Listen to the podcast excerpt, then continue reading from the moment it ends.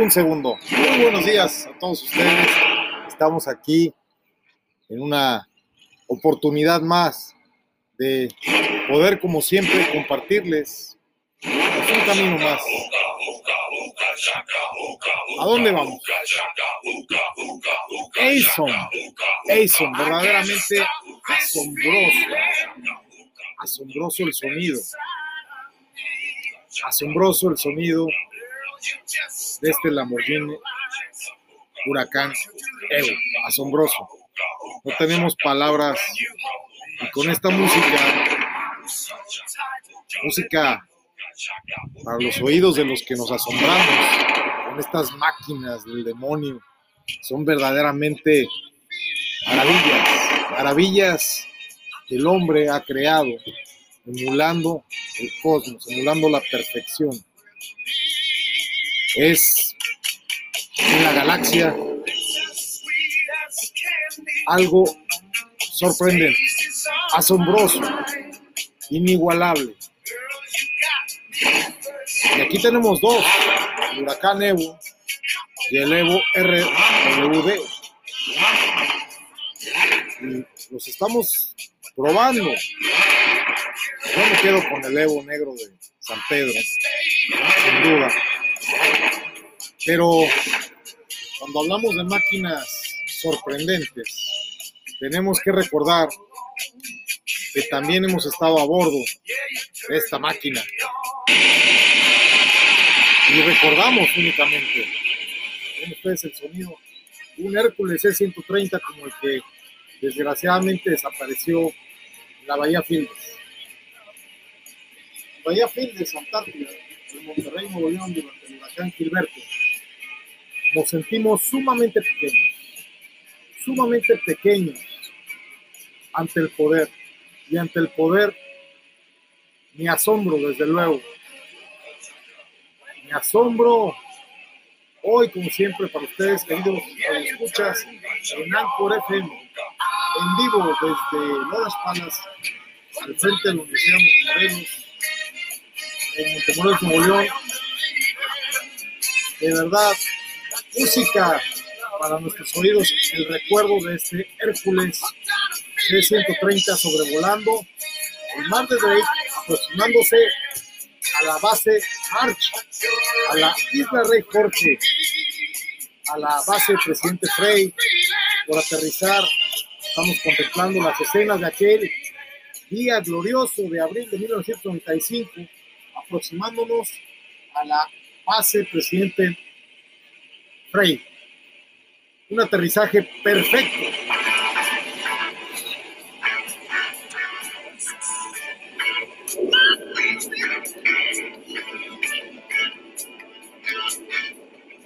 aterrizaje perfecto del Hércules C-130 de la FASH, de la misión antártica, al mando del entonces jefe de la misión antártica, el coronel Bastías, su servidor, apenas 21 años, entonces, en ese abril de 1995, pisaba la Bahía Fildes y la pisaba a bordo de un Hércules C-130 de la Fuerza Aérea de Chile. Y ahora estamos escuchando sus motores detener y de inmediato escuchamos.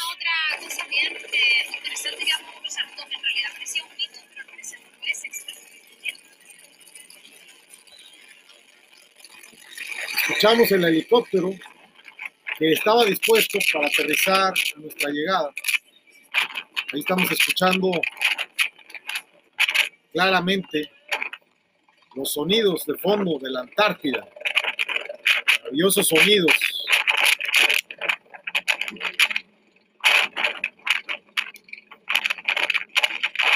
El helicóptero de fondo se retiró. Así suena la Antártida. Así suena la maravilla del poder de la creación.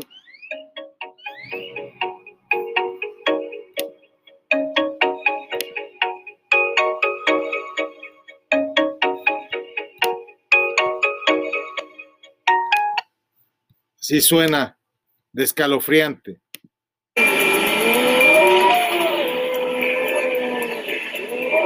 Escuchemos activamente efectivamente una escucha efectiva.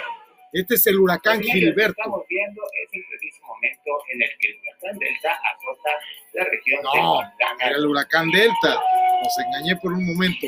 Ah, que todo Pero ahora sí, viene nuestro reportaje. Gracias a Grupo Reforma. Gracias a nuestro amigo. Con su vegetación y sus especies nativas, hoy es un gran pulmón que cruza el corazón de Monterrey.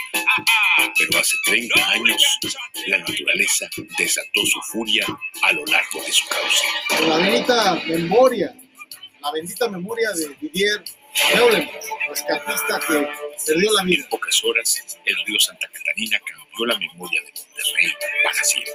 Para siempre el río Santa Catarina se desbordó y todo cambió. Entre la noche del tragedia. 16 y la madrugada del 17 de septiembre de 1988, Nuevo León sufrió el golpe del huracán cumplirá Gilberto, 33 años. uno de los fenómenos más devastadores del siglo XX. huracán Gilbert. Todos los arroyos y ríos del estado, entre ellos el Santa Catarina, se llenaron. Y el agua arrasó con asentamientos irregulares, vehículos y gente que transitaba por sus lechos y puentes. El saldo oficial fue estimado en cerca de 300 muertos y 30.000 damnificados, pero quienes lo vivieron de cerca consideran que estas cifras se quedaron cortas. Llegó un momento, creo que fue como entre las 10 y 11 y media de la noche, donde ya, nos, ya no nos damos abasto con las ambulancias.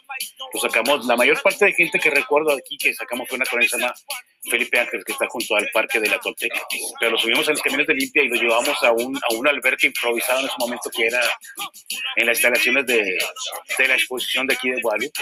Fueron bastantes camiones de que estuvimos sacando gente de entre el agua, algunos entre el agua y algunos que estaban sobre el techo de sus casas. nos repartimos en grupos. Dos grupos formamos porque teníamos dos bajadas de agua muy fuertes en Santa Catarina, que el arroyo obispo y el a- a- a la gente gritando.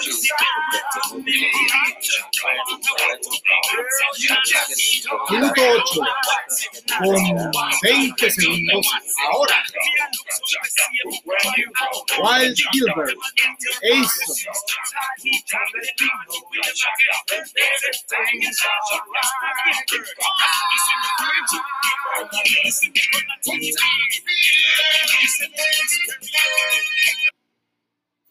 Imagínate que estás frente a la bahía Fildes, en la isla Rey Jorge de la Antártida, frente a un atardecer majestuoso, el que tiene una mezcla mejor que la que yo hice. No es una mezcla de sonido tan improvisada, es una mezcla de tonalidades naranja y púrpura con el blanco de la nieve en la superficie de la Rey Jorge, la isla de la Antártica, y los azules de la mar, de la mar de Drake, llena de icebergs blanquiazules, reflejan un cielo brumoso que colma nuestros sentidos con un fondo de graznidos de pingüinos papúa que juegan al verte y poco a poco se intentan acercar para darte la bienvenida.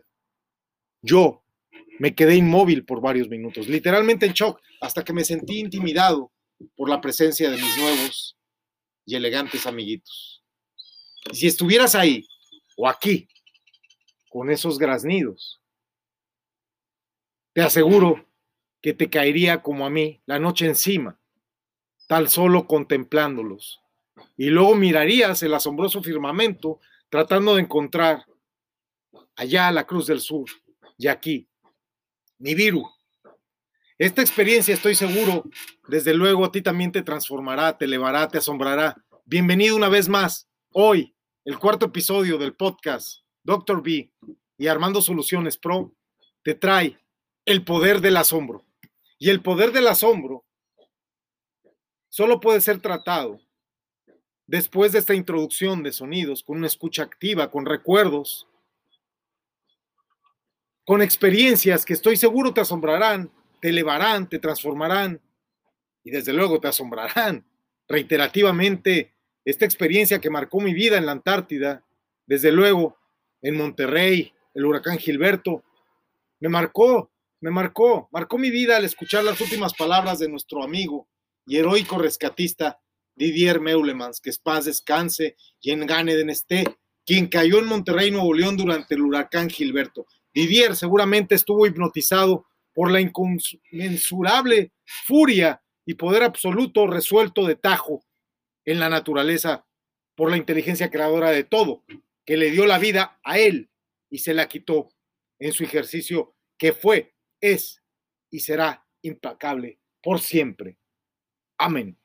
Baruch Hashem, si te tocara estar como a mí frente al ojo del huracán Gilberto, como me tocó en Cancún, Quintana Roo, junto con Elías Madawar, cámara, mi querido y único tío Panchito, que en paz descanse, en Ganeden esté y Eterno Oriente, y en cuya bendita memoria también hago hoy este podcast.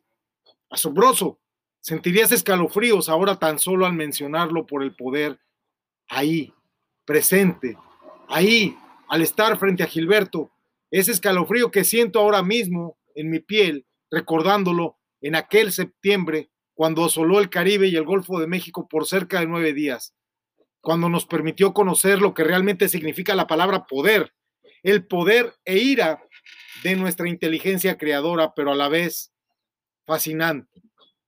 Es fascinante saberse o creerse a salvo, confiar frente a una bestia así conocida como el huracán del siglo XX, al que llamaron en Cuba el huracán asesino, que sobrevivimos y que admiramos, pues de verdad nos asombró al igual que ese primer atardecer en la Antártida, de la primera vez que pisé tierra firme, ahí, ahí, en la isla Rey Jorge. Pero también aquí, muy cerca, devorado por el río Santa Catarina, Didier, nuestro querido Didier Meulemans, hermano, que, que en Eterno Oriente te encuentres. Fue sorprendido por Gilberto y asombrado. El huracán más intenso jamás observado en nuestro océano Atlántico. Claro, hasta que Vilma lo superó en 2005. Fue uno de los cinco ciclones tropicales con mayor extensión de la historia. En un punto alcanzó a tener un área de 1.250 kilómetros. Gilberto, créanme, tenía vida propia y una inteligencia abrumadora como fenómeno y organismo. Sí, como escuchaste, como escuchaste, escuchaste bien. Los ciclones son organismos, son titanes, son titanes con una furia, la furia de los titanes. Y Gilberto hoy continúa siendo el huracán más intenso que ha tocado tierra en México. También hay un hombre de nombre Gilberto al que saludo, que ocupa un pequeño espacio en sus artes y oficios en la propiedad de 5 de febrero 486, propiedad de la sucesión de don José de Vicente Argüelles y Sánchez, mi padre, mi finado padre, y Gilberto también fue muy violento, pero logré aplacarlo. Gilberto, te mando un saludo, querido hermano. Pero eso no es nada con lo que se aproxima, así que preparaos.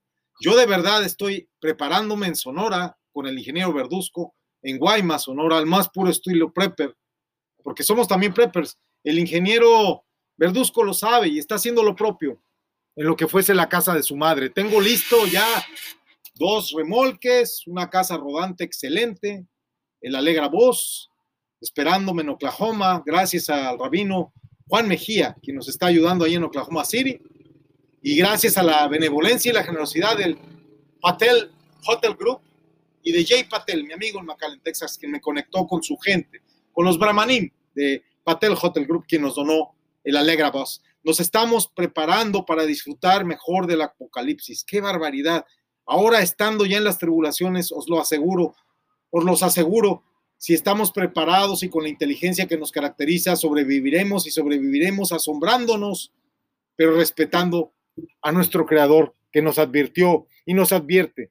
Viene ya la gorda, hermanos, queridos hermanos, hermanitos, Jabrín, Javerot, viene la gorda, la gorda. No basta el Big One, el Big One va a ser una risa, una carcajada frente a la gorda.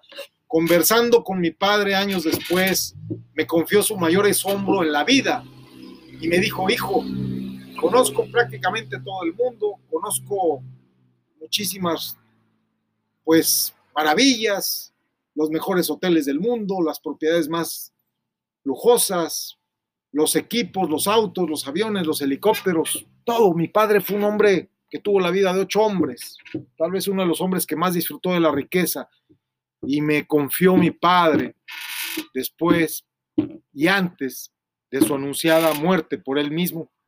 Cuando nos despedimos, antes de partir yo a Chile y antes de que él se preparara para partir a Ganedén, me confió que su mayor asombro en la vida fue verme recién nacido y el mío fue el ver salir de su madre a mi hija Yasna. Yo fui el primero que tocó a Yasna, a Yasna Argüelles Orrego. Corté su cordón umbilical, la limpié, la ropé y me asombré de verdad. Y retomé este camino que fue definido hoy, lo retomo, ya fue definido por nuestros sabios como Beima, Beima, Beima. Beima significa literalmente con asombro. El asombro es una experiencia tan poderosa, tan poderosa, te lo digo ahora en el minuto 16 con 47 segundos. Ahora, el asombro es una experiencia tan poderosa que llega a ser paralizante. Esa vez cuando nació Yasna, mi hija, de verdad, no estaba asustado en el quirófano, estaba asombrado y paralizado, en shock, con una estimulación fenomenal, un estado alterado de conciencia que, qué bárbaro. La experiencia más grande que he tenido en mi vida ha sido esa. Por otro lado, el asombro es también extremadamente estimulante. Produce unas serotoninas de una calidad, wow. Pero ¿qué define que una experiencia sea asombrosa? Lo platicaba con Spencer Hoffman, mi firme amigo de Legacy. Les recomiendo que tomen Legacy, que tomen como mentora Spencer Hoffman. Yo con tan solo uno o dos cursillos gratis de él he despegado una sombra de una forma asombrosa. Y Spencer está asombrado, está asombrado que yo haya conocido a su ancestro, ¿verdad? A Hans Hoffman, ¿verdad? Pero Hans Hoffman me asombró en Frutillar, en Frutillar en aquel 1994, cuando de la mano de la madre de mi hija conocí el Salzburg. Me asombró Digna Hoffman, su descendiente, y parientes de Spencer Hoffman allá en el sur de Chile. Pero cuando miramos el firmamento, vemos poder, vemos belleza, armonía, y nos damos cuenta que cada pequeña estrella podría ser hoy en realidad, como sabemos, la proyección holográfica de la historia del cosmos. Y que ese destello tal vez ya fue un gran sol. Sigue proyectándonos años luz de distancia frente a nosotros. Una historia. Una historia que frente a estas tremendas fuerzas e impresiones nos hace sentir insignificantes. Tomamos conciencia de nuestras propias debilidades, de nuestra pequeñez, y de nuestra mortalidad, desde luego. Pero sin embargo, sorprendentemente esto nos deprime a veces y a veces nos inspira. Incluso la muerte de Didier me inspiró a mí, como lo hicieron sus padres, grandes maestros, Joseph y Christine, a los que puedo decir maestros con todas las letras en mayúsculas y enfatizando, porque nos fusionamos con el gran todo con ese gran todo con el que los maestros Meulemans nos fusionaban en su trabajo grandioso de neurolingüística, su trabajo grandioso que en Monterrey, Nuevo León, publicaron cientos de veces en el periódico El Norte, su trabajo grandioso de neurolenguas. Ellos lograron que el de la voz dominara ocho familias de lenguas y más de 33 idiomas en mi niñez. Después me enfermé, sufrí una explosión que dañó mi cerebro, perdí mucha información, mucho conocimiento, no soy ni el 10% de lo que fui. Pero esa comprensión que había alcanzado fue una fuente de energía positiva en mi vida ante los más grandes fracasos y la enfermedad que conocí también muy de cerca en neurocirugía del Hospital Central Militar, donde técnicamente estuve muerto varios días. Si conoces el secreto del asombro como yo, lo vas a poder utilizar de forma efectiva. Vas a poder liberar activamente el poder en la vida diaria, en tu vida diaria, en lo cotidiano, asombrarte con los poderes y tener el poder y esa energía.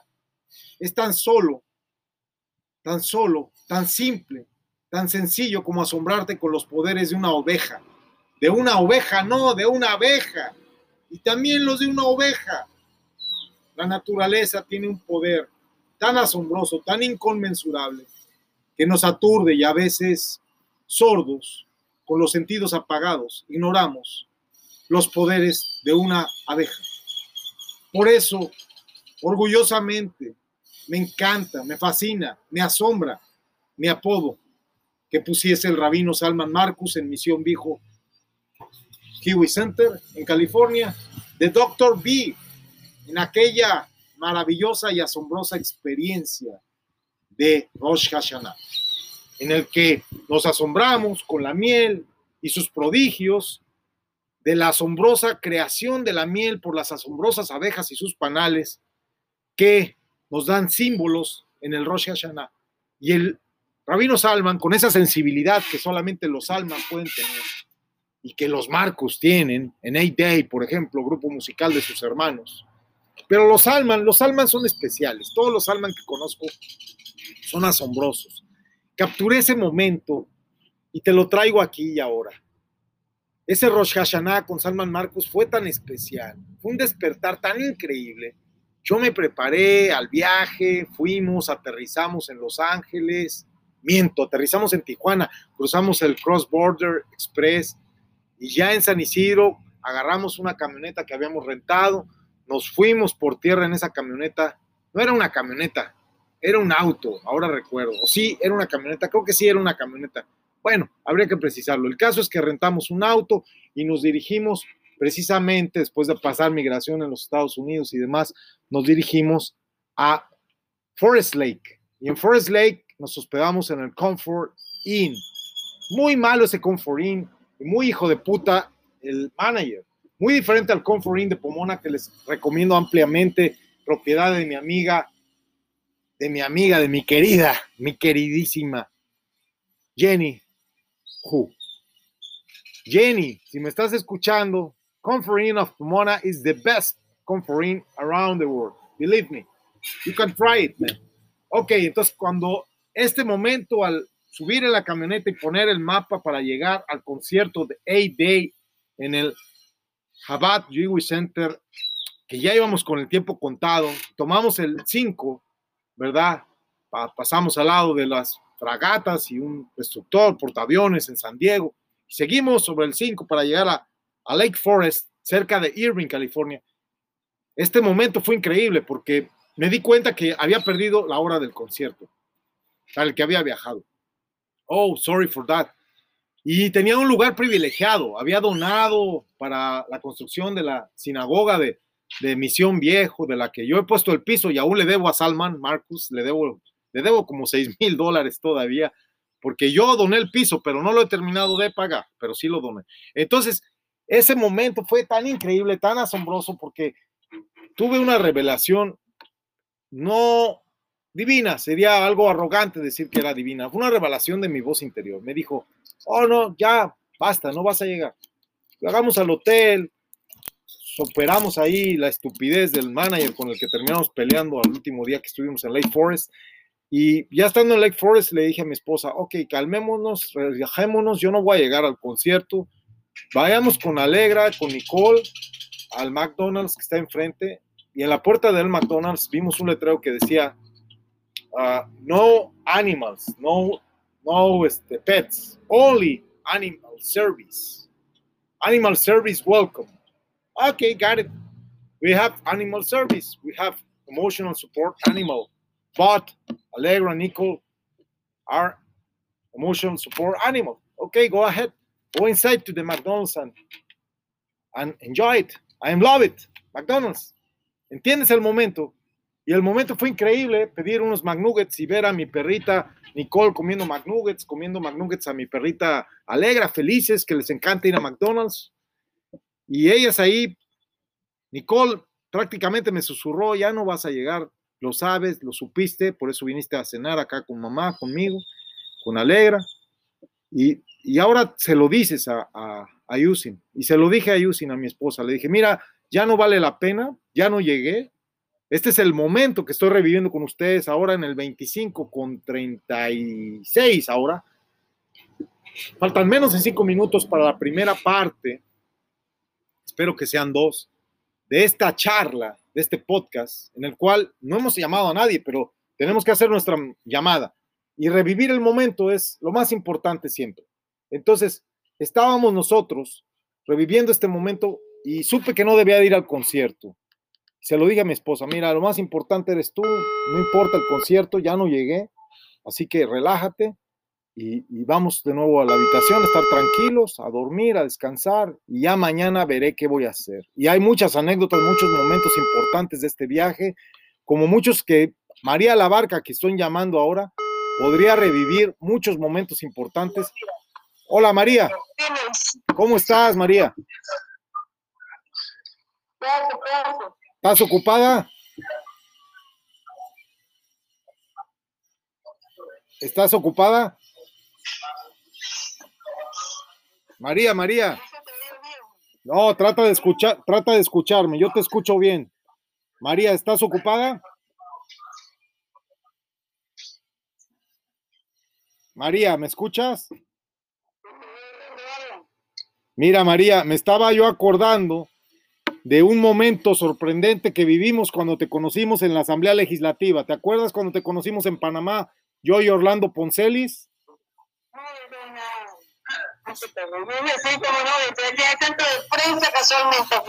Casualmente, ahí en la Asamblea Legislativa llegaron dos, dos muchachos, un mexicano y un judío loco, y tú te sorprendiste, dijiste, ¿y estos qué hacen aquí, no? Oye, María, te quiero hacer algunas preguntas. Ya que todos hemos vivido momentos sorprendentes en la vida y ya que estás al aire, quisiera preguntarte si crees en el poder del asombro. El poder del asombro. El poder del asombro. ¿Cómo, cómo el creador nos sorprende a diario con la naturaleza, con su creación hermosa, perfecta? Y a veces nosotros nos preocupamos por pequeñeces, por cuestiones tan absurdas, por cuestiones tan irrelevantes en la vida. Pero ahora yo quise llamarte para saludarte porque ayer lo intenté, pero no fue posible. ¿Dónde andabas ayer? Que era domingo, ¿qué andabas haciendo?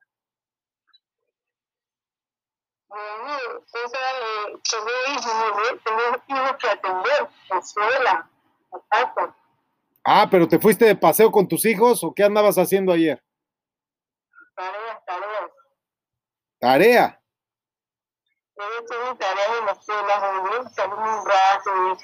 Ah, ¿no saliste?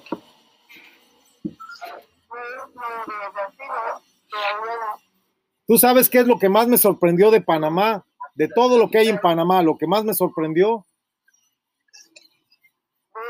El Causeway. El Causeway me gusta mucho. El Causeway es sorprendente, como una franjita de tierra tan delgadita ahí en pleno mar. Puedes ir ahí en ese choricito, ¿va? Es algo increíble. Entonces, María, yo voy a tratar de ponerle un poco de saldo al Skype para mejorar la comunicación y llamarte en otra ocasión, poder conversar. Y no sé si ya te sorprendió el celular que te mandé, ¿ya te llegó o todavía no llega? ¿Cómo mandaste eso? Ya lo mandé desde el lunes pasado, lo mandé por DHL. ¿Cómo tengo que buscarlo? Sí, ya lo hice el rastreo, dice que está en Tocumen, en el aeropuerto. En el aeropuerto de Tocumen, pero tengo que ir hasta allá. No, no, ellos tenían que entregarlo en tu casa, pero dice que está en, en todavía, en, ¿cómo le llaman ellos? En- me sorprende esto porque DHL normalmente es muy serio, pero por esta ocasión creo que se están equivocando y están cometiendo errores. Pero no te preocupes, yo voy a arreglarlo y voy a pedir que lo manden a la Asamblea Legislativa mejor. Ok, último. Oh, thank you.